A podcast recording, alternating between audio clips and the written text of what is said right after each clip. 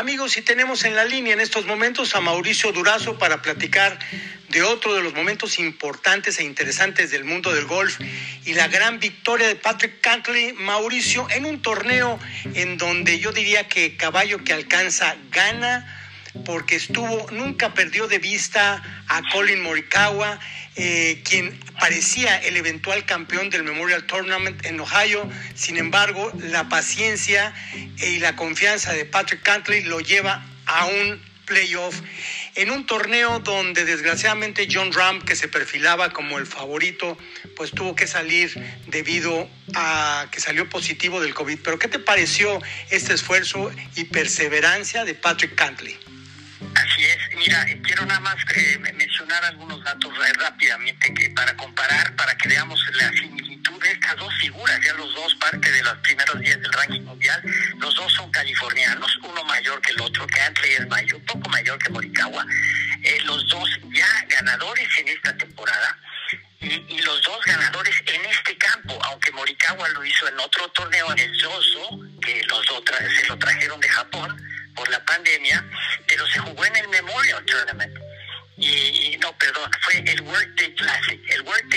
Fue en el que Morikawa ganó la semana previa al Memorial. Y posteriormente ganó John Ram. Y, Patrick Cantley ganó el Zozo Championship, el torneo en Sherwood Oaks en California, el torneo que se jugaba antes en Japón. Entonces fue una, eh, realmente en la recta final, si lo pudimos observar, Cantley no se desesperó efectivamente, no se le estaban dando los pots, pero a Morikawa tampoco. Morikawa estuvo fallando tiros a green. Bien con él, con su juego. Reconoció que estuvo fallando y que por eso no se llevó el título, pero estuvo muy cerrado, un duelo muy sordo, los dos invocando pots para salvar pares, pero el pot decisivo fue el del 17 extraordinario de Patrick Cantley desde lejos, es prácticamente el único, bueno, además del primer hoyo extra, que acertó. y con ello mantuvo, eh, eh, le contestó Morikawa salvando su par, pero con ese verde y los dos empataron en 13 bajo par, se van al desempate. Y también hay que notar, hacer notar que la lluvia metió mucho ruido al final, hubo cierta suspensión mínima, pasó un aguacero, pero también fue un factor y la cancha, Alfredo, sí se vio más difícil el último día. Los jugadores sufrieron más la cancha con estos nuevos cambios.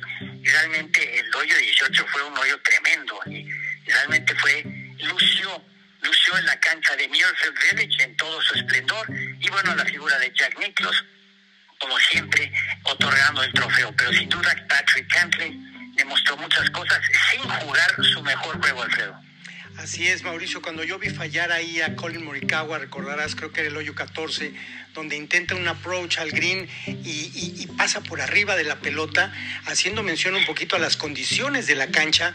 Morikawa estuvo arriba, después llegó a estar eh, en tercer lugar, después otra vez arriba se recuperó, pero al final de una manera perseverante, Patrick Cantley se llevó la victoria. Así es. Bueno, ¿y qué te parece también, por otro lado, lo realizado en la gira del Conferry Tour? Así, bueno, eh, eh, un resultado fantástico para el chileno Mito Pereira, que ya lo veníamos haciendo notar, que venía eh, otra vez ascendiendo en la clasificación, un jugador pues ya muy consumado, un jugador que ya está en plena madurez como para ascender al PGA Tour y ahora demuestra en un duelazo contra uno de los mejores jugadores del Conferry Tour en historia, este es Stefan Jäger, tiene varias victorias, casi está por alcanzar a Jason Gore, que tiene con siete títulos, es el máximo ganador en la historia del Conferry Tour, pero ahora Stefan Jäger, ¿qué buscaba? Algo muy importante, la promoción automática de tres triunfos. Con un triunfo, Jäger estaba prácticamente ascendido al PGA Tour inmediatamente. No se le dio, eh, eh, no se le dio porque Mito Pereira jugó extraordinariamente. Los dos jugaron rondas espejo, igualitas, cuatro verdes por, por cabeza, cero bogies, 67 golpes, se empatan, 19 bajo par, se van al desempate. Y como tú bien lo sabes, Alfredo, en un desempate cualquier cosa puede pasar, puede ser un, volado prácticamente. En esta ocasión, eh, Mito Pereira ejecutó tremendo tiro de acercamiento, un verde relativamente fácil y con ello se lleva el título en esta semana en el Rex Hospital Open en el estado de North Carolina. También de igual manera otro torneo que se decidió por la vía del desempate fue el abierto femenil de los Estados Unidos, que cuando empecé a ver la transmisión y vi a una Lexi Thompson llevar cinco golpes de ventaja en la ronda final, la fui siguiendo y dije, ¿dónde pudo haber fallado? ¿Dónde puede fallar Lexi Thompson? Pues sí, evidentemente el 17 y el 18 se convirtieron en su Waterloo y también la jugadora eh, Yuka Sasso de Filipinas, caballo que alcanza gana, otra vez esperó la oportunidad, fue subiendo, subiendo, se encuentra el empate con la japonesa Nasa Hataoka y el resto es historia en el desempate. Así es, qué gran compostura y qué gran ejemplo. Yuka Sasso estaba a punto de desplomarse con dos doble bogies muy costosos al principio. Todo el mundo la eh, pensó que estaba descartada, que la presión era demasiada, pero ella misma y con un gran consejo de su cari se serenó controló el daño y de ahí en adelante comenzó a escalar, comenzó a ejecutar golpes fantásticos y el cierre que vimos de ella y de Nasa Hataoka, poniéndole la presión a Lexi Thompson, fueron verdaderamente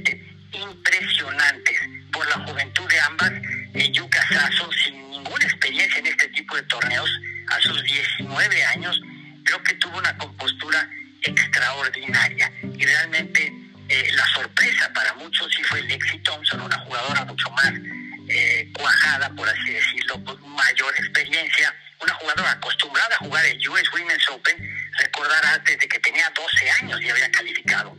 Y Lexi Thompson en esta ocasión se desplomó un doble bogey en, los primeros nueve, eh, dio la señal de alerta y bueno, posteriormente tres bogies le costaron demasiado, incluido muy eh, pues doloroso el hoyo final, porque fue es un par cuatro relativamente corto, cayó al bunker, saca la pelota y no puede enfocar el pot.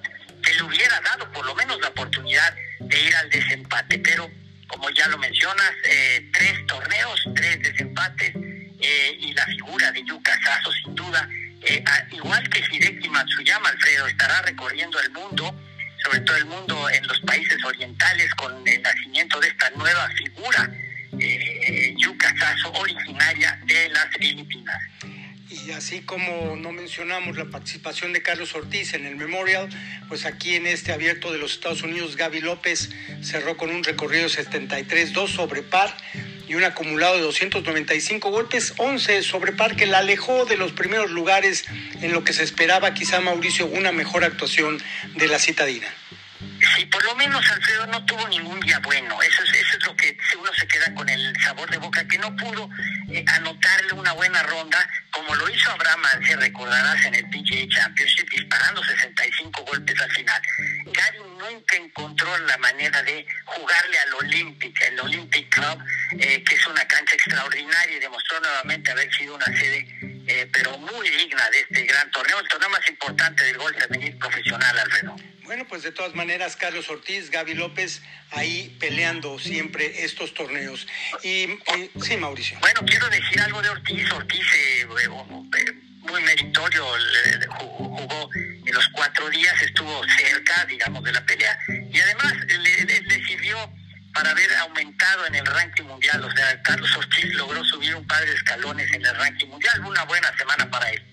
Bien, pues así las cosas también se llevó a cabo aquí en nuestro país la gira profesional mexicana en el Club de Golf Amanali y ya por segundo, segunda ocasión eh, José de Jesús El Camarón Rodríguez levanta, levanta la victoria con un score de 193 impactos, 23 bajo par. Mauricio, eh, es, ahora sí que es un viejo camarón de mar con mucha consistencia y sobre todo mucha eficacia un tipo con un, eh, y, sobre todo, eh, tú bien lo sabes, aquí en México Camarón Rodríguez ha sido un jugador muy dominante, extremadamente dominante, eh, un jugador que, bueno, el field era realmente muy apretado, jugadores de gran calibre como Toledo, como Rocha, como Aguado dentro de los extranjeros, y bueno, todo el contingente nacional que pues